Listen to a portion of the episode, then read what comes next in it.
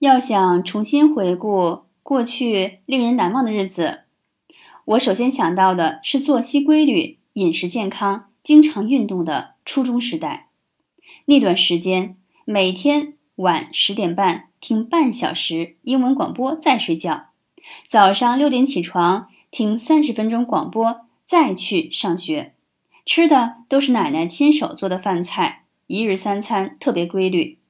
每天刮风下雨，大姨妈来都不怕。下学了，一定到学校没章做的两百米跑道连跑四圈，至少跑完八百米才罢休。后来还边跑边嘴里默默背诵新概念英语第二册的短文呢。